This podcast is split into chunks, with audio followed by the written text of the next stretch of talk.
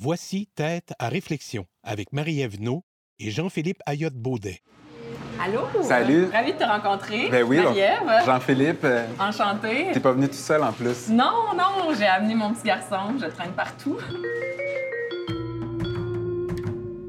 J'ai un regard très critique là-dessus aujourd'hui, maintenant que j'ai fini mon doctorat, parce que j'ai l'impression que parfois, ce désir-là de bien réussir s'est mis un peu dans le chemin de ma capacité à apprendre. Moi, dans le fond, je m'en fous un peu des examens. Je Ben sais pas si j'ai le droit de dire ça Ben, publiquement, mais je m'en fous un peu des examens. Moi, ce qui m'intéresse, c'est c'est quoi que le jeune va se rappeler des sciences? Jean-Philippe Ayotte-Baudet est professeur en didactique des sciences et de la technologie au département de l'enseignement au préscolaire et au primaire à la Faculté d'éducation de l'Université de Sherbrooke. Titulaire d'une prestigieuse bourse du Canada Vanier pendant ses études doctorales, ses recherches portent actuellement sur la contextualisation des apprentissages et sur le transfert des apprentissages scientifiques de l'école vers d'autres contextes de la vie quotidienne. Marie-Ève est astronome, spécialisée dans l'étude des exoplanètes et dans la recherche de vie ailleurs dans l'univers. Son emploi de coordonnatrice scientifique à l'éducation et au rayonnement de l'Université de Montréal combine l'astronomie avec sa deuxième grande passion, l'éducation. Marie-Ève a deux garçons, dont Albert, âgé de trois mois, qu'elle a amené avec elle. Bonjour, ça va bien? Oui, ça va Bienvenue bien. au Céramique Café. C'est elle qui voulait rencontrer Jean-Philippe. Ils se sont donné rendez-vous au Céramique Café, rue Saint-Denis, à Montréal. Les mains dans l'argile pour parler d'éducation et d'étoiles. Pas mal, non? En fait, ben, moi, je suis un chercheur en éducation scientifique. J'aime beaucoup les sciences, mais on est chercheur pas en sciences de la nature, mais dans un domaine des sciences humaines, en éducation. Donc euh, là, de me faire euh, inviter par quelqu'un qui est chercheur vraiment en sciences de la nature, je suis bien content, en tout cas, là, que, que tu considères les chercheurs en éducation. Ah oui, tout à fait, tout à fait. Je sais que c'est une science à part entière qui a vraiment ses complexités, puis euh, je comprends pas toutes. Non, non. Marie-Ève et Jean-Philippe se sont choisis. Ils ont aussi choisi leur pièce de céramique. Ils vont maintenant s'installer et la peindre tout en discutant. Peindre ou discuter? Lequel des deux va l'emporter? Parce qu'il y a aussi Albert qui assiste à leur rencontre. Je te présente incidemment mon fils, euh, Albert, qui est endormi pour l'instant. Albert a trois mois et demi. Euh, puis on m'a permis de l'amener aujourd'hui, ce qui est vraiment super parce que je l'allaite, donc ça aurait été compliqué de m'en séparer pendant longtemps. En tout cas, il a l'air de dormir paisiblement. Ah oui, quand il dort, il n'y a pas de problème. Si je me souviens bien, euh, il y a de la peinture sur la table, puis on, on peut peindre nos, nos choses.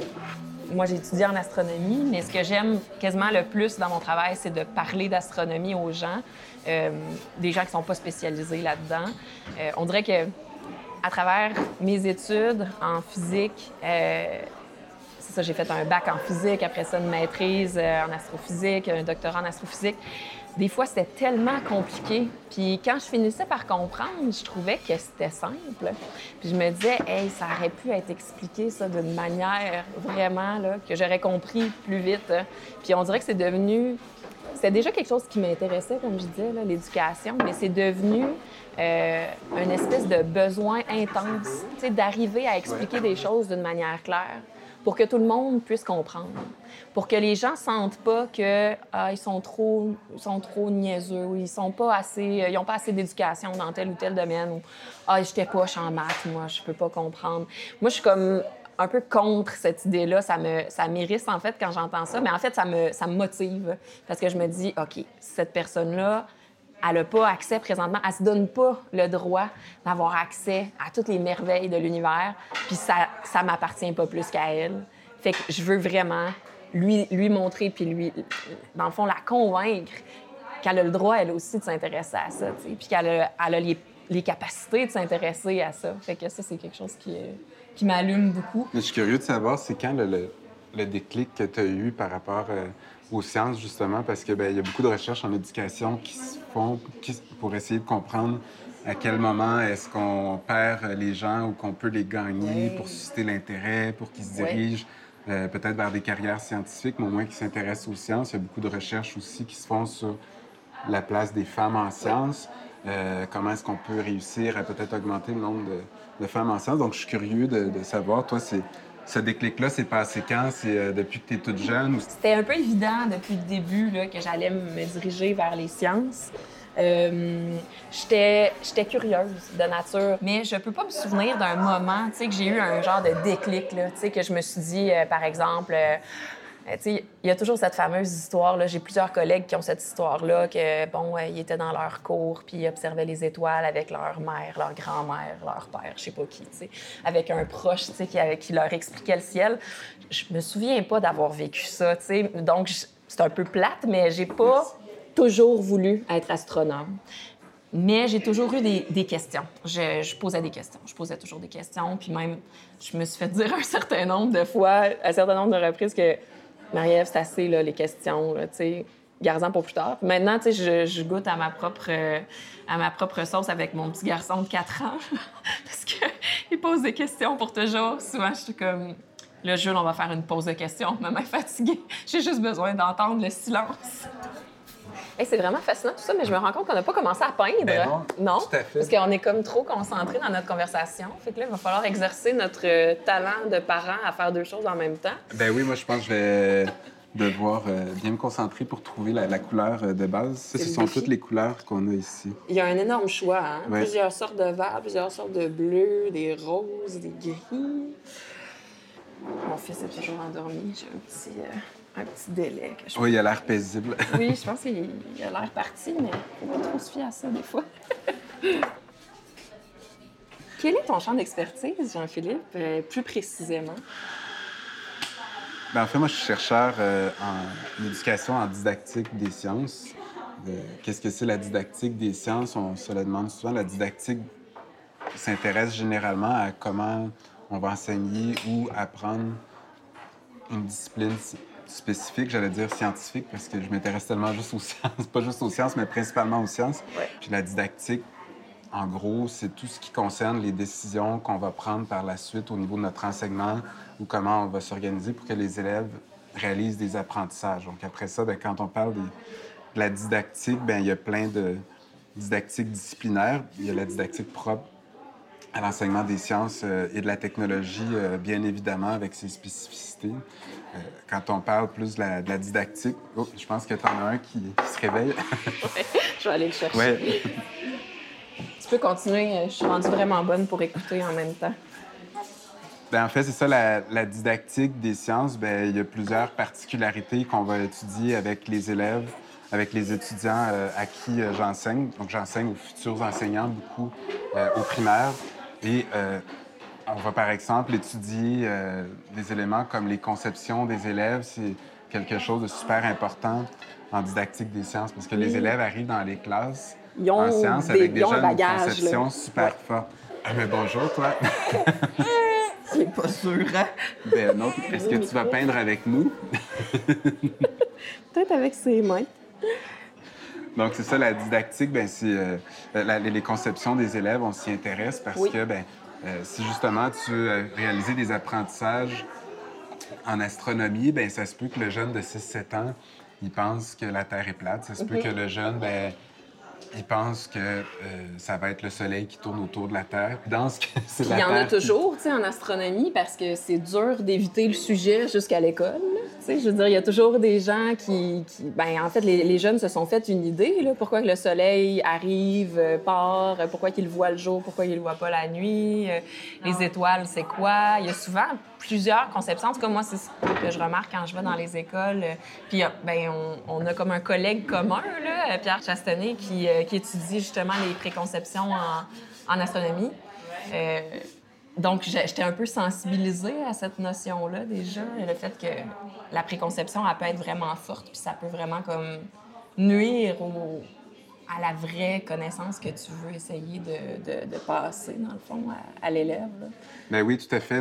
Pierre, c'est un, un collègue euh, proche aussi. On, est, on travaille actuellement sur un projet de recherche euh, ensemble qui n'est pas en astronomie, mais qui est justement en didactique euh, plus euh, de la biologie. OK, cool. Puis euh, c'est un projet, en fait, ça, ça se déroule en ce moment. Là. On commence, on avait notre projet pilote cette semaine, puis la semaine prochaine, on commence la collecte de données, mais c'est sur euh, un projet qui vise à voir comment est-ce qu'une contextualisation des apprentissages des élèves, mais dans le contexte vraiment d'application des savoirs scientifiques, peut influencer leurs apprentissages.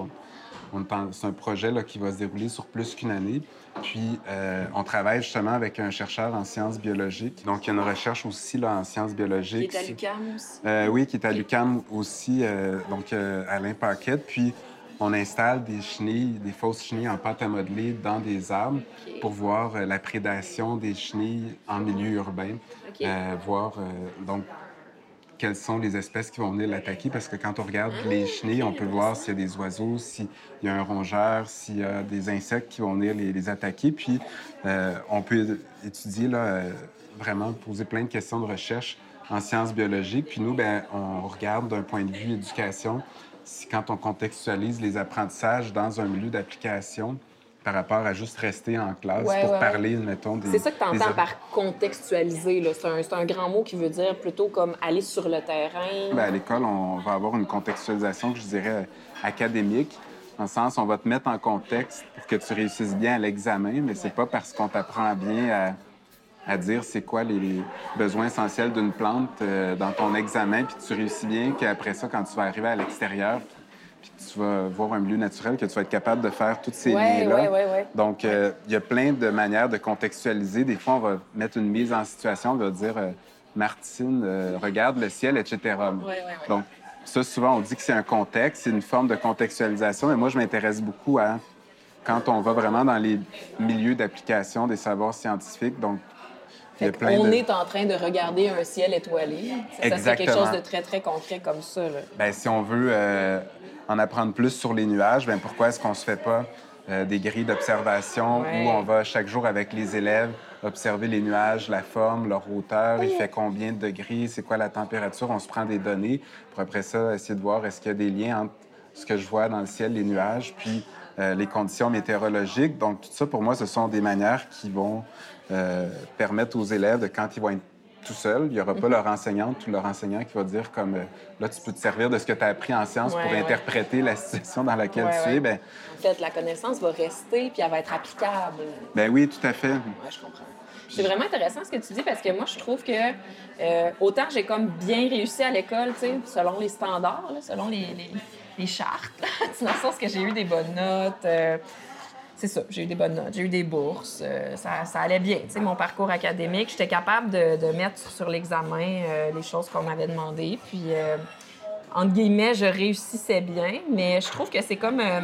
j'ai un regard très critique là-dessus aujourd'hui, maintenant que j'ai fini mon doctorat, parce que j'ai l'impression que parfois, ce désir-là de bien réussir s'est mis un peu dans le chemin de ma capacité à apprendre. J'ai l'impression des fois que j'étais tellement concentrée à avoir des bons résultats, produire des, euh, des travaux qui étaient irréprochables, euh, pour faire exactement ce qu'on attendait de moi, tu sais, que j'avais pas le temps, en fait, d'absorber la connaissance puis de me l'approprier. Fait que c'est quelque chose aujourd'hui que je trouve vraiment important puis que je me pose beaucoup de questions là-dessus, en fait. je me demande pourquoi, dans mon parcours, tu sais, en fait, moi, je suis comme identifiée comme un, une réussite du système.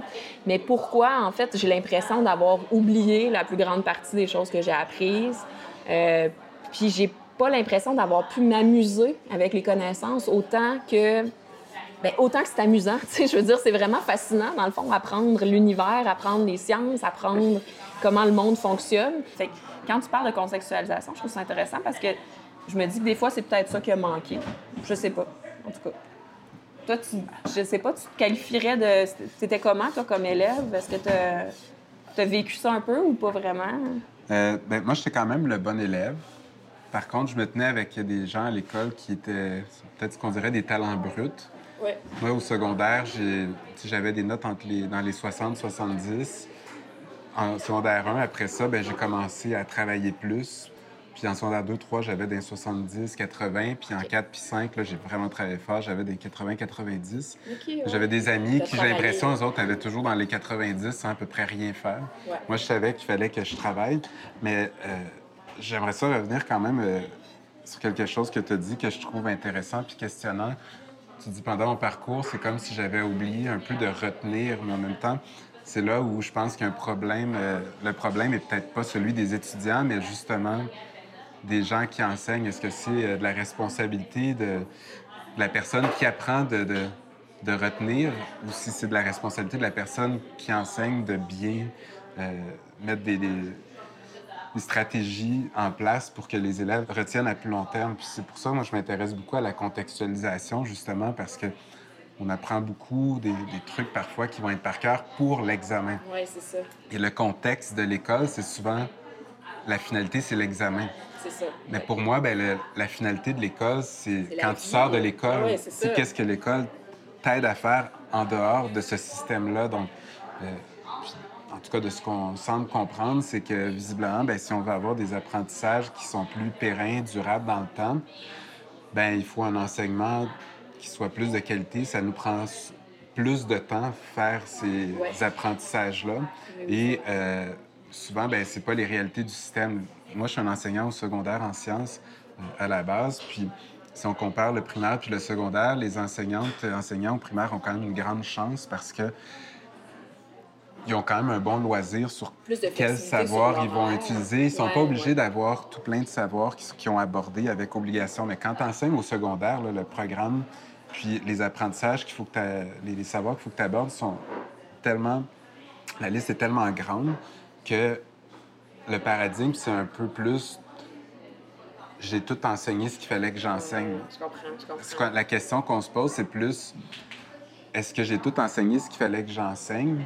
Alors que la question, ça devrait plutôt être, à mon avis, est-ce que les élèves ont appris tout ce qu'ils devaient apprendre? Ouais, je comprends. Et souvent, ben, on, on va être dans le paradigme. Ça, ben, je l'ai couvert avec les élèves. Ça, j'en ai parlé. Mais c'est pas parce que j'en ai parlé que c'est la meilleure manière d'en parler pour que les élèves retiennent quelque chose. Puis, euh, il y a un livre, je le garde toujours dans la bibliothèque parce que le titre est assez évocateur. C'est Moi, j'enseigne, mais eux apprennent-ils?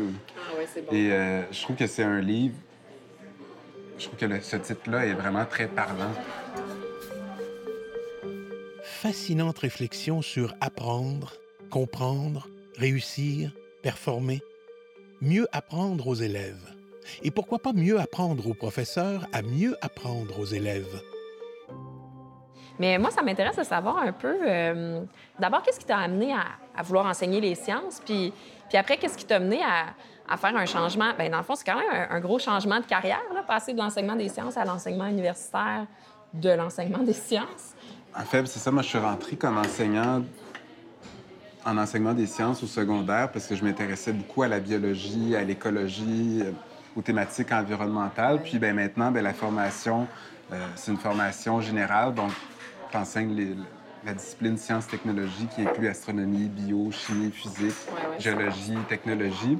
Puis j'aimais beaucoup enseigner les sciences au secondaire, mais à la fois, comme on avait touché à plein de disciplines scientifiques, mais un petit peu, j'avais jamais approfondi vraiment une discipline scientifique, puis vraiment vivre la démarche euh, jusqu'au bout. Donc, la petite sauce qui Merci vient pour de tomber. Donc, c'est pour ça, ben, je me suis dit, j'aimerais ça vivre une recherche, euh, vraiment une démarche scientifique. Faire de la science. Faire de la science, puis je vais être capable de mieux l'enseigner par la suite, cette démarche-là. Puis, ben, je me suis euh, fait prendre au jeu d'aimer ça, euh, Ah d'aimer faire de la hein? recherche, puis de m'y intéresser beaucoup. Puis, je trouvais, je trouve en ce moment que l'école, en tout cas, des fois, je trouve que tout ce qu'il y a comme contrainte pour enseigner à l'école, je trouve ça difficile. Puis des fois, j'enseignais, puis je faisais de mon mieux.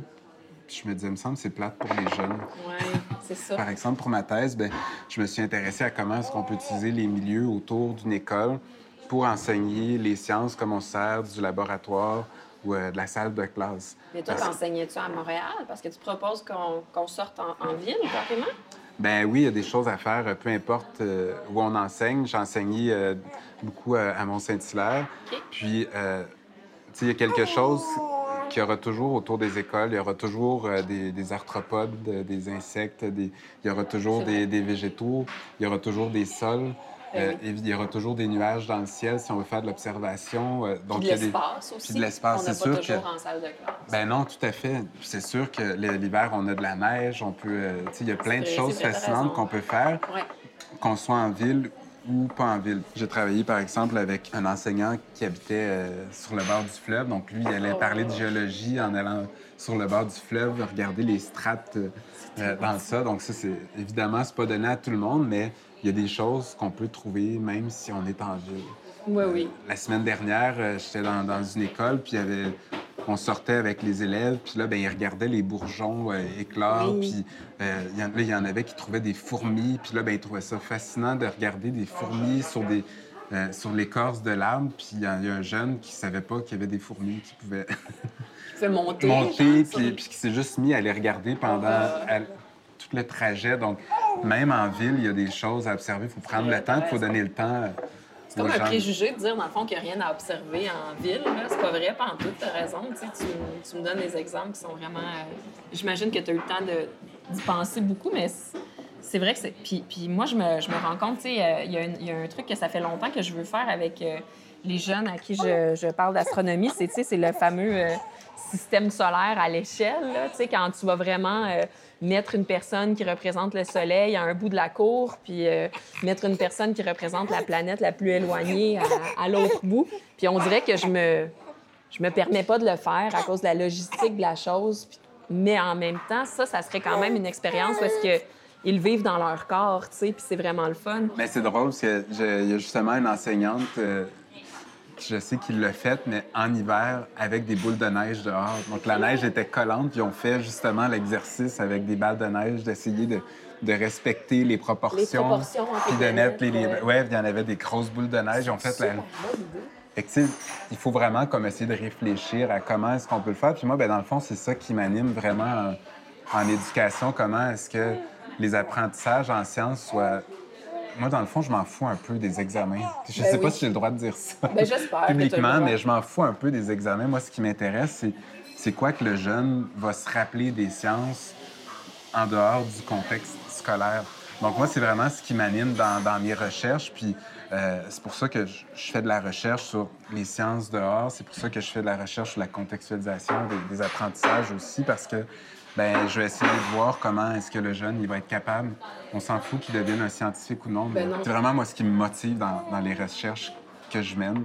Comment on peut faire en sorte que il reste quelque chose de précieux de ce moment-là à l'école.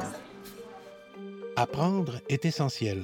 Nous sommes en formation continue durant toute notre vie. C'est aussi vrai en éducation. Mais je pense qu'en éducation aussi, il y a toute une culture à, à développer de. C'est pas parce que tu as fini ton, ton bac que tu devrais cesser de t'intéresser à la recherche. Puis en éducation, je trouve ça dommage parce qu'on n'a pas une culture de formation continue, euh, puis de s'intéresser à la recherche comme dans d'autres euh, domaines, alors qu'il y a plein de recherches qui se font en éducation qui sont super importantes. Puis on va se le dire, l'éducation, euh, la recherche, c'est quand même une science qui est encore jeune. Oui. Donc, les développements sont super euh, rapides. Donc, si tu enseignes pendant 10, 20, 30 ans, ben c'est certain qu'il va y avoir beaucoup de nouvelles recherches qui vont avoir été faites. Évidemment, il faut toujours faire attention, regarder, parce qu'il y a des recherches, des fois, des, des secteurs qui vont être un peu plus sexy, là, pour faire de la recherche que d'autres. Il faut attendre de, même voir. tout, là, ouais. Donc, euh, mais on devrait vraiment avoir une culture où les enseignants doivent s'intéresser davantage à la recherche qui se fait en éducation, justement pour pouvoir mieux euh, se former sur comment est-ce qu'on va faire pour mieux enseigner tel ou tel concept. Donc, moi, ce serait un de mes rêves, en tout cas, qu'à la fin de ma carrière, qu'il y ait vraiment des mécanismes qui soient beaucoup plus en place. Puis, c'est vraiment pas de la faute des enseignants. Là. Ils essayent au quotidien de, de survivre puis de faire le, le mieux possible dans les conditions dans lesquelles ils sont. Je trouve ça vraiment admirable. Mais il faut vraiment, je pense qu'il y a des, des mécanismes ou une structure d'en haut qui soit une valorisation de la recherche qui se fait en éducation parce que c'est juste comme ça, je pense qu'on va être capable par la suite de, de pouvoir implanter des bonnes pratiques. Si on verrait jamais un médecin qui, Qui arrêterait qui de- arrêterait- de- d'apprendre les Ben nouvelles techniques. Là. Mais Non, pourquoi c'est le cas en éducation? Est-ce que tu suggères qu'il y ait comme une plus grosse formation ou plus de temps au quotidien? Ou peut-être que vous, en tant que chercheur, vous, vous ayez vers eux un peu plus? Qu'est-ce que tu imagines comme euh, stratégie? Le bac en enseignement, en éducation est déjà de 4 ans. Donc, C'est ça, c'est long. je jasais avec des collègues euh, il, y a quelques, il y a quelques jours, justement. Puis euh, moi, je me dis, ben, pourquoi est-ce qu'en éducation, on n'aurait pas un niveau de deuxième cycle? Donc, pourquoi est-ce qu'on rajouterait pas une année de plus où euh, ça pourrait être pas nécessairement une année de plus qui se fait tout de suite après les quatre années, mais peut-être dans les cinq premières années de pratique où tu pourrais peut-être aller par la suite faire, je sais pas, une recherche qui est de l'ordre d'un essai professionnel qui parle d'un problème de la pratique l'équivalent d'une année. Donc moi, je verrais ouais. beaucoup ça euh, comme, Comme comme ça, ça partirait vraiment des problèmes que les gens ont rencontrés dans leur pratique. Ça serait vraiment de la recherche, tu sais, euh, moi je pourrais dire très, très con- appliquée à- aux problématiques qui ont été rencontrées. là. Oui, tout à fait. Puis j'aimerais ça, dans le fond, de, de- qu'on ait une génération d'enseignants qui, sont, qui deviennent, dans le fond, un peu... euh, pas frustrés de ne pas en avoir plus, mais qui, qui se disent comme, hey, nous, on veut être euh, professionnellement plus formés, être, être plus libérés pour avoir de la formation continue parce qu'on veut voir c'est quoi les nouveautés en recherche, etc. Donc, il y en a déjà plein qui le font sur une base volontaire. Mais je pense que si c'était un peu plus structuré, ça nous aiderait à avoir des enseignants qui connaissent toujours un peu mieux l'éducation, l'apprentissage, puis c'est toute la société qui pourrait en bénéficier parce que par la suite, ben, si tu as des enseignants qui comprennent mieux les enjeux puis tout ça, ben, tu vas réduire des problèmes ailleurs. C'est clair. Donc, euh, bref, on rêve comme ça, mais euh, c'est sûr que c'est quelque chose euh, auquel je pense. Non, mais c'est vraiment intéressant. Dans le fond, c'est comme de garder la, la curiosité très, très vive là, chez ces personnes-là qui ont choisi le métier d'enseignant, mais de garder leur curiosité active. Mais moi, ça, ça me fait penser un peu à, hum, à ce qu'on parlait un, un petit peu plus tôt par rapport à la curiosité. Je me, je me demandais qu'est-ce que tu pensais de ça, toi, que tous les enfants commencent curieux? c'est une très bonne question. C'est sûr que c'est une question au niveau de la petite enfance aussi, des, des- des très jeunes. Oui, c'est vrai, c'est loin de ta spécialité. euh. Je vais pas te répondre par euh, de la recherche, mais je vais peut-être te répondre de- peut-être plus comme euh, une intuition, mais j'ai l'impression que l'être humain n'a pas le choix d'être curieux parce qu'on apprend beaucoup par l'expérience, on apprend de nos erreurs. Donc, si on n'est pas curieux à la base, ben on va avoir de la difficulté à apprendre. Ben oui, pour survivre, il faut vivre des choses puis apprendre de ces, euh, ces expériences-là qu'on vit puis s'ajuster. Donc, euh, sans curiosité, j'ai l'impression qu'en même temps, on se replie sur soi puis en tout cas, la- la- l'espèce humaine n'est quand même pas faite pour, euh, pour rester repliée sur elle. Sinon, ben, on, apprend, on apprend beaucoup de notre environnement, du milieu où on est. Donc, euh, Mais je pense ça, que la curiosité, ben, on peut la stimuler ou on peut l'éteindre, mais déjà vu ça, toi, un enfant qui n'est pas naturellement curieux? Ben non, c'est ça. C'est ça que je trouve euh, intéressant. Puis moi, c'est, c'est une des questions qui, me, qui m'intéresse le plus par rapport à l'éducation. C'est, tu prends un jeune enfant, là, mon, mon fils, là, tu par exemple, qui a trois mois, il veut apprendre, là, comme c'est, tu vois que c'est vital, là, il se concentre pour, présentement, il est dans la phase où est-ce qu'il apprend à agripper des choses. Il se concentre pour agripper des choses d'une manière incroyable, puis il veut, là, il y a une volonté, une motivation qui est vraiment puissante. Puis après, si tu regardes le parcours des, des enfants, ils apprennent à, à parler, ils apprennent à marcher, puis tout ça sans programme, sans agenda, tu sais, sans, euh, sans qu'on ait structuré ces apprentissages-là d'une manière très, très euh, formelle, tu sais. Puis ce que je me demande, c'est pourquoi après, on a ça, les jeunes dans la petite enfance, qui sont tellement... euh, ils veulent apprendre, ils veulent comprendre. Tu les vois par rapport à la nature, ils sont fascinés, ils s'arrêtent puis ils regardent un insecte pendant des heures. C'est un peu cliché, mais c'est vrai, pareil, on l'observe, dans, notre vie tous les jours. Pourquoi après, on arrive avec le modèle des enfants qui veulent pas aller à l'école, qui trouvent que les sciences, c'est plate, euh, que leur cours préféré, c'est l'éduc? euh, que... que J'ai rien contre l'éduc, hein. Je- suis très heureuse qu'il y ait de l'éduc, mais euh, l'éducation physique. Mais, pourquoi est-ce qu'après, on dirait qu'il y a quelque chose qui qui est plus là? Peut-être avant de répondre à ce que tu dis, pour toi, c'est quoi les sciences? C'est une super bonne question, puis je me suis déjà posé cette question-là, puis j'arrive au, point où est-ce que... Bon, c'est sûr que, tu dans, dans le, langage quotidien, quand on parle de sciences, on parle beaucoup des sciences de la nature, là, tu sais, physique, bio, chimie. euh, essayer de comprendre l'univers, dans le fond, essayer de comprendre la Terre, la vie. euh. Fait que ça, c'est sûr comme les sciences naturelles.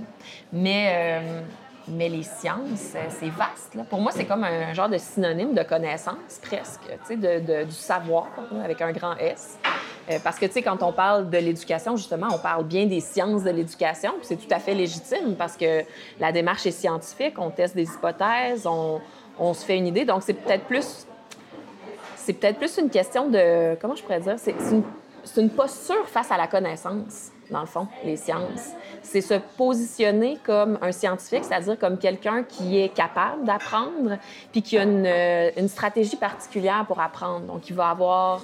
euh, il va se poser des questions, il va émettre des hypothèses. Puis, tu sais, des fois, c'est sûr qu'il va tester ses hypothèses, il va se demander comment il pourrait bien tester ça, puis il va analyser ses résultats. Des fois, on dit, bon, OK, c'est peut-être pas exactement comme ça que ça se passe euh, dans le milieu scientifique, mais quand même, ça reste un peu comme la, manière que les scientifiques travaillent, la manière que les scientifiques arrivent à, répondre à des questions puis à faire avancer les connaissances. C'est ça qui est intéressant. Donc, je sais pas, toi, ça correspond un peu à, à ta vision? Ben oui, là où je veux t'amener, c'est avec ce que tu vois comme étant euh, la science ou le travail d'un scientifique. Comment est-ce que tu euh, analyses ce qu'on fait à l'école? En général par rapport à ce que tu te représentes de- de- du travail d'un scientifique? Dans le fond, est-ce que tu penses que les sciences à l'école, ça représente vraiment les sciences comme le fait un scientifique ou euh, comme on les euh, utilise dans la vie quotidienne? Ouais. De euh, ton expérience du par- de parcours de l'école? euh, C'est une bonne question. Ben, tu sais, moi, j'ai un souvenir un peu flou de mon propre primaire, puis j'ai pas la, la prétention de savoir exactement ce qui se passe dans les écoles présentement. Tu sais, j'ai quelques échantillons, mais c'est pas, c'est clairement pas ce qui se fait maintenant. Mais des fois, j'ai l'impression que c'est un peu. Ce que j'ai l'impression, c'est que c'est très compartimentalisé, les connaissances au niveau de l'école primaire. C'est très. euh, justement, dans la vraie vie, tu sais, c'est pas. euh, Ah là, présentement, on est en train de faire de l'art, euh, puis plus tard, on va être en train de faire de la science, puis plus tard, on va être en train de faire du français, tu sais. On est en train de se parler, on fait du français. on, est, on est en train de, peindre en même temps, on fait des arts. euh, euh, puis, tu sais, je vais peut-être calculer tout à l'heure pour faire un petit motif sur ma tasse, puis ça va être des mathématiques. Puis la vie, c'est comme ça. La vie, c'est. c'est tout est mélangé, tout est, est constamment en lien. Puis je trouve que c'est ça qui manque beaucoup euh, à l'école primaire, à l'école secondaire, puis même, mon Dieu, vraiment beaucoup à l'université. Ça devient encore plus pointu, ça devient encore plus comme euh, des, savoirs qui sont isolés les uns des autres. Puis euh, ça, je trouve que c'est pas très, en fait, scientifique. Je sais pas si c'est là que tu essayais de m'amener, mais moi, c'est quelque chose que j'observe par rapport à, l'école, ou en tout cas par rapport à la différence entre l'école puis la vie, là, tu sais.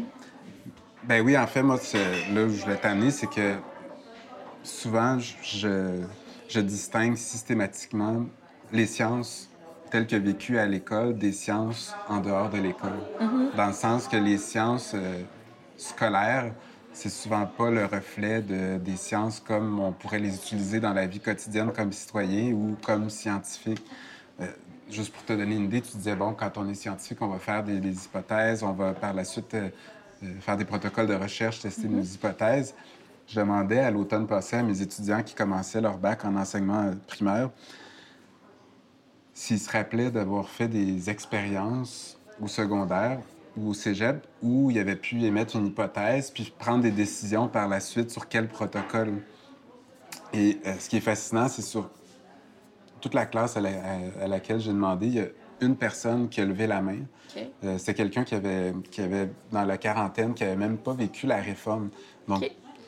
Intéressant. tous ces étudiants, ces étudiantes-là ne se rappelaient pas au secondaire d'avoir fait des, ce qu'on appelle une expérience scientifique en ayant eu à prendre des décisions. Ouais, Alors ça. que le la science, c'est pas d'arriver à telle réponse exacte, c'est de se poser des bonnes questions, d'être capable de se dire, oups, c'est quoi la méthodologie que tu as employée? Est-ce que tu es sûr que c'est de la bonne façon? Puis on, on se remet toujours en question. Ouais. Tandis que ce qu'on fait à l'école, souvent, ce qu'on appelle des expériences, c'est pas des expériences, c'est souvent des démonstrations, démonstrations, scientifiques. ouais, ouais, ouais. Et on confond beaucoup démonstration et expérimentation. Donc, moi, je dis souvent à mes, mes étudiantes, tu sais, le volcan, là, le volcan primaire, là, tout le monde fait ça, mais c'est pas une expérience. Si tu veux le faire, fais-le, mais appelle jamais ça une expérience avec tes élèves. C'est une démonstration scientifique. Quand tu mets du vinaigre avec du carbonate de sodium, oui, ça fait une réaction chimique. Il y a de l'effervescence, mais tu sais déjà ce que ça va donner. Ouais. Tu Ça n'a rien à voir avec ce qui se passe dans un volcan. Mais non. Par exemple, euh, une activité que j'aime beaucoup faire avec euh, les, les étudiantes, les étudiants, ben, c'est la germination. On fait tout pousser des trucs Oui, au oui. primaire. Oui. Donc, ce que j'aime faire avec les étudiants, ben, je les divise en équipes. Puis là, ils sont comme des équipes de scientifiques. Puis on se prend des, des- la variable dépendante, c'est la germination. Puis par la suite, ben, chacun, chaque équipe est responsable d'une autre variable indépendante. Donc, il y en a que ça peut être la lumière, d'autres, ça peut être euh, le taux d'humidité, d'autres, la température. Euh, je l'ai même fait avec des jeunes du primaire. Il y, en a, il y en a qui avaient mis la variable de l'amour, donner de l'amour à une plante. C'est cute. Puis par la suite, ben, euh, pendant euh, ce, ce cours-là, ben, les étudiants devaient s'assurer de faire une expérimentation. Il faisait le protocole qu'il voulait, mais il y avait trois types de germination, puis il fallait qu'ils fassent un protocole pour tester leurs variables. Oui, ça, ça ressemble Puis plus par à la suite, ben, la semaine d'après, ben, on partageait les résultats, puis là, on regardait, ben, qu'est-ce que vous, vous avez fait, pouvez-vous nous dire comment? Puis là, les autres disaient, ben, est-ce que... euh, je leur demandais, est-ce que vous êtes d'accord avec Mhm. la manière qu'ils ont euh, utilisé? Est-ce qu'on peut vraiment conclure que... Puis là, ben, peut-être que oui, mais peut-être que non. Ou oui, là, on est convaincu de leur réponse. Et là, ben, je leur disais, vous voyez, là, vous êtes comme une communauté de scientifiques. Ouais. Vous publiez vos résultats, vous avez une, forme de validation par les pairs. Puis ce que je leur fais faire aussi, c'est que par la suite, je leur demande de refaire une deuxième fois une expérimentation. À la lumière de leurs résultats, ils peuvent pousser plus loin une variable. Donc là, je pense qu'on touche vraiment au travail d'un Oui. scientifique. On leur apprend à réfléchir, à raisonner, à se poser des bonnes questions. Mais si on leur dit juste, là, tu vas planter euh, ça, tu vas faire ça, ah, tu vas mettre ta plante là, qu'est-ce qu'on est en train de faire? On n'est pas en train d'apprendre aux gens à réfléchir du tout, alors Non. que les sciences, pour moi, c'est un outil pour apprendre à, Mais bien réfléchir dans la vie. C'est difficile d'enseigner les sciences comme il faut parce que faut que tu sois prêt à ce que ça marche pas. faut que tu sois prêt à ce que la personne en face de toi ne te dise pas ce que tu voulais entendre. Tu sais, tu poses une question à ton élève pour qu'il fasse un cheminement dans sa tête, puis il te répond quelque chose qui n'a pas rapport. Tu n'avais jamais pensé à ça. Peut-être même que ça a rapport, mais toi, tu n'avais jamais pensé à ça. Tu te retrouves un peu comme... euh, euh, désarçonné en face de ta classe, là, tu sais pas trop comment réagir à ça. Fait que je pense que souvent, il y a ça un peu qui... Puis peut-être que ça va s'en aller dans un sens que tu n'avais pas prévu. Tu n'as peut-être pas le temps de faire ça. Tu n'as peut-être pas le temps d'aller explorer ou peut-être pas les moyens d'aller explorer les différentes hypothèses. C'est que dans les faits, c'est très difficile de faire des sciences dans une école, dans un contexte qui est très fermé, d'où l'intérêt de, de, de faire des sciences à l'extérieur comme tu proposes. Mais moi, c'est ça qui m'a marqué quand même dans, dans, ma, dans mon parcours. Quand, après toute cette formation un peu plus traditionnelle-là, je suis arrivée à l'université, puis là, il a fallu que euh, j'arrive, puis je, je, je, développe des protocoles, que je que j'avance mes propres questions, puis que je trouve des moyens d'y répondre. J'étais un petit peu désarçonnée. Tu sais, j'avais pas vraiment de moyens pour faire ça. Puis j'avais pas non plus de moyens pour faire face à à l'incertitude. Tu sais, passer plusieurs semaines à pas savoir, là, pas savoir comment avancer ta question, être juste bloqué, tu sais. Puis passer plusieurs semaines à euh, avoir obtenu un résultat, puis le résultat, il marche pas. Ça marche pas pantoute avec rien de ce que tu t'attendais, tu sais. Dans, dans, le cadre de mon doctorat, moi, je cherchais des planètes. Je cherchais des, exoplanètes, des planètes qui sont en orbite autour de d'autres étoiles que le Soleil. C'est ça ma spécialité, en fait, les exoplanètes. Puis euh, on en a trouvé une qui était, en fait, on s'attendait pas du tout à ce qu'elle soit là. Tu sais, moi, mon projet de doctorat, c'était supposé être à quel point il n'y en a pas de très, très grosses planètes euh, à très, très grande distance de très, très petites étoiles. C'était ça mon champ euh, plus pointu. On était pas mal sûr qu'il n'y en aurait pas. C'est ça qu'on voulait contraindre statistiquement parlant.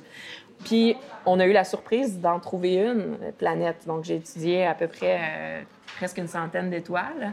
Puis, sur ces 100-là, on a eu la chance de trouver une planète qui est euh, à peu près de la grosseur de Jupiter, euh, beaucoup plus massive que Jupiter. Euh, on peut dire comme une super Jupiter. Puis, elle se trouve à, à 2000 fois la distance qui nous sépare du Soleil, de son étoile. Donc, elle est très, très, très éloignée de son étoile. Fait que là, pendant plusieurs semaines, en fait, on s'est dit, bon, peut-être qu'on s'est trompé, peut-être que cette planète-là n'est pas du tout reliée à, l'étoile. Puis, tu sais, ça nous mettait dans une. Euh, les émotions qui sont liées à ça, on parle pas souvent d'émotions en science, mais les émotions qui sont liées à ça, moi, je n'étais pas habituée de les avoir. Comme, qu'est-ce qu'on fait avec ça? C'est excitant, c'est vraiment excitant, c'est fascinant, mais. Euh, c'est de la nouvelle science, là, c'est des, des, nouvelles connaissances. On sait pas on ne sait pas quoi faire avec ça. Il n'y a, pas de, a pas de manuel, il n'y a pas de réponse à la fin, il n'y a pas de... On n'a pas de balise pour savoir comment an analyser ça. Mais je suis curieux, dis-moi donc, justement, je me demande beaucoup comment on, comment on se sent, comment on réagit quand on fait cette découverte-là. Puis cette découverte-là, elle arrive comment? C'est-tu en une fraction de seconde, tu le sais, ou c'est après plein de calculs? Ouais. Comme... Comment ça se passe? Tu cliques sur l'ordi, puis à un moment donné, bang, tu as le résultat ou... Oui, oui. Bien, en fait, il y, a, il y, a une première, comme un premier défrichage des données qui va. Euh, où est-ce que là, on va, on va voir un, un, point de lumière qui répond aux caractéristiques qu'on cherche. C'est un point de lumière que euh, ses couleurs, ils sont pas pantoutes celles d'une étoile. Donc, si on analyse sa couleur en faisant de la spectroscopie, euh, on se rend compte que ça n'a rien à voir avec une étoile. C'est sûr que ce n'est pas une étoile. Euh, mais ensuite, il faut, faut, vérifier c'est quoi. Fait que la première fois qu'on découvre ce point-là, c'est un de mes collègues qui l'a fait, euh, Étienne Artigot, qui a, vu ce point de lumière-là pour la première fois. Euh, quand il nous a partagé la nouvelle, lui-même, quand il a vu ça, c'est très, très excitant parce que tu es comme, hey, j'en ai trouvé une, j'en ai trouvé une, c'est vraiment le fun. Puis là, ça amorce un très, très, très long processus de validation parce qu'il euh, faut vérifier. Il faut vérifier que cette planète-là, ben, premièrement, on s'est pas trompé dans nos calculs, on sait pas, c'est pas un, comme, je pourrais dire une erreur là, dans la manière qu'on a pris les données. Euh, puis il faut aller prendre plus d'observations. Fait que là, il y, a, tout un processus aussi qui consiste à, convaincre les gens qui attribuent le temps de télescope, qui sont habituellement justement des chercheurs en astronomie qui sont chevronnés, euh, de, nous donner du temps, de nous donner plus de temps pour aller euh, observer ce petit point-là lumineux qui nous fascine. Fait que là, il faut les convaincre. on, écrit des, on écrit des petits documents qui expliquent pourquoi notre projet, ça vaut vraiment la peine, puis ça vaut plus la peine que les autres projets. Puis s'il vous plaît, donnez-nous ce temps de télescope-là, parce que ça fonctionne vraiment par temps de télescope. Fait que c'est un processus qui est assez long. Il y a beaucoup d'excitation, il y a beaucoup d'attentes. Euh, euh, puis ça dure longtemps. Qu'est-ce qu'il n'y a pas un stress à un moment donné de dire, ben si on publie pas les résultats assez vite, quelqu'un d'autre va la trouver? Ah, ça, c'est clair. puis ça, c'est comme, ça devient un peu intense, là, parce que moi, je suis comme. La science des exoplanètes, c'est une science qui est jeune, un peu comme les sciences d'éducation. Euh, la première exoplanète là, qui a été confirmée autour d'une étoile qui ressemble à notre Soleil, c'était en 1995. Moi, j'étais en secondaire 1, là. Ça fait pas si longtemps que ça. C'est pas genre euh, la physique, là, les, les, les, bases de la physique qui ont été faites par Newton, là, qu'on sait plus c'est quand, vraiment. Ça ne nous dit rien dans notre vie. C'est vraiment une science qui est très, très, très jeune, tu sais. Puis moi, j'étais vraiment contente. Quand j'ai commencé mes études, tu sais, oui, j'étais en physique, j'ai fait euh, un, un, bac en physique. Puis la physique, ça m'intéressait parce que j'avais comme une promesse, tu sais, que ça réponde à des grandes questions que je me posais depuis toujours, genre euh, où on va, d'où on vient, euh, comment s'informer l'univers.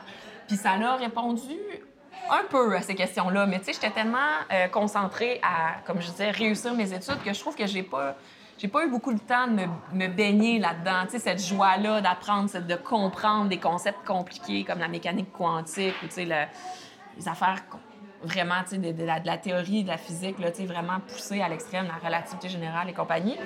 Euh, mais quand j'étais en dernière année, j'ai réalisé qu'il existait une science qui s'appelait l'astrobiologie, qui est euh, en fait la science qui s'intéresse à la vie. La vie euh, sur Terre, mais aussi la possibilité qu'il y ait de la vie ailleurs. Puis on s'intéresse à ça en étudiant la vie puis les conditions de vie. Avec beaucoup d'outils, dans le sens avec, les, avec plusieurs sortes de sciences. Donc, en astronomie, on va étudier les exoplanètes. En biologie, on va étudier les formes de vie qui s'adaptent plus à différents environnements extrêmes. Euh, on va étudier les débuts, les tout débuts de la vie. Fait que, pour moi, ça, c'était une science qui était vraiment fascinante puis que, qui, qui était multidisciplinaire, ce que je trouvais vraiment le fun parce que dans le fond, moi, je suis vraiment une généraliste dans la vie, mais qui s'attaquait à une grande question. Est-ce qu'on est seul dans l'univers? Puis ça, pour moi, ça me faisait triper. Puis là, quand je me suis rendu compte que je pourrais faire des études supérieures là-dedans, je me suis comme lancée corps et âme, là. Puis j'étais, euh, j'ai commencé à faire des, des études graduées là-dedans. Puis là, je me souviens même plus pourquoi je disais ça, mais je pense que c'était relié au fait que... Euh, euh, j'étais contente, oui, c'est ça, je me souviens. J'étais contente de pouvoir étudier les exoplanètes parce que pour moi, c'était comme un peu ma manière de contribuer à répondre à ces grandes questions-là. Est-ce qu'on est, est-ce que la Terre est unique? Donc, en allant étudier les autres systèmes solaires, les autres systèmes stellaires, si on veut, euh, ça me permettait de répondre à ça. Puis, effectivement, pendant ma, carrière de chercheur en astronomie, il y a eu une progression fulgurante des connaissances qu'on a. On est passé d'un point où, euh, au début des années 2000, euh, même en 2005, on connaissait genre une centaine d'exoplanètes. Aujourd'hui, on en connaît des milliers. On est capable de faire des statistiques. On est capable de, de tirer des... Euh, c'est qu'on est rendu au point justement où on peut faire des statistiques tu le connais un peu, cette, dynamique-là, quand tu pars d'une recherche où est-ce que tu es capable d'étudier deux ou trois cas particuliers, disons, de, je sais pas, de professeurs, puis que tu étends ça à un cas où est-ce que tu es rendu avec des dizaines de professeurs, puis là, tu peux vraiment aller tirer des connaissances générales, tu sais, sur, euh, sur la, les systèmes solaires. Puis moi, ça, ça m'a fasciné d'assister à ça parce que j'ai vraiment eu l'impression d'être un genre de témoin privilégié de l'essor de cette science-là. Euh, pendant que je suis en train de faire mes études euh, à la maîtrise, il y a un télescope spatial qui a été lancé, le télescope spatial Kepler, qui a fait euh, un paquet de nouvelles découvertes d'exoplanètes. Puis là, ça ne s'arrête pas. Là. Il va y avoir le télescope spatial James Webb qui va être lancé. Euh, moi, à, l'Institut de recherche sur les exoplanètes, je suis vraiment chanceuse parce qu'on est impliqué dans ce projet-là. On est au, cœur, en fait, de, la, de, la, communauté canadienne qui est dans ce projet-là. Puis je pense qu'il va vraiment y avoir des avancées importantes qui vont se faire dans les prochaines années. Fait que je comme, j'ai vraiment l'impression d'être née au bon moment, pour euh, assouvir ma, ma, curiosité par rapport à cette question. Est-ce que tu as encore cette même passion-là? Comment ta passion, justement, que tu décrivais là, au début de ton, ton doctorat, s'est transformée aujourd'hui? Est-ce que c'est transformé? C'est la même? Euh? Ma passion est encore là, puis je pense qu'on on l'entend quand j'en parle, parce que je deviens toute excitée, puis je ne sais plus trop de quoi je parlais. C'est certain que ma passion est encore tout aussi vive. Par contre, mes moyens d'assouvir cette passion-là, ils ont quand même un peu euh, bifurqué, dans le sens que maintenant, aujourd'hui, je ne fais pas de recherche spécifique en astronomie, euh, mais je suis comme au cœur de toute la recherche qui se fait au sein de mon institut. Fait que je trouve ça encore plus fun, je dirais, parce que j'ai euh, accès à toutes les, euh, les, les, les, connaissances, j'ai accès à tous les experts, puis, tu sais, j'y ai accès d'une manière très privilégiée, dans le sens que, ben, dans un certain sens, j'en suis moi-même une experte, donc, tu sais, j'ai vraiment la capacité de comprendre tout ce qui se passe. Mais euh, ben, comme un peu en témoigne le fait que je t'ai invitée aujourd'hui, puis les questions que je me pose, maintenant, je me pose beaucoup, beaucoup de questions par rapport au transfert de ces connaissances-là.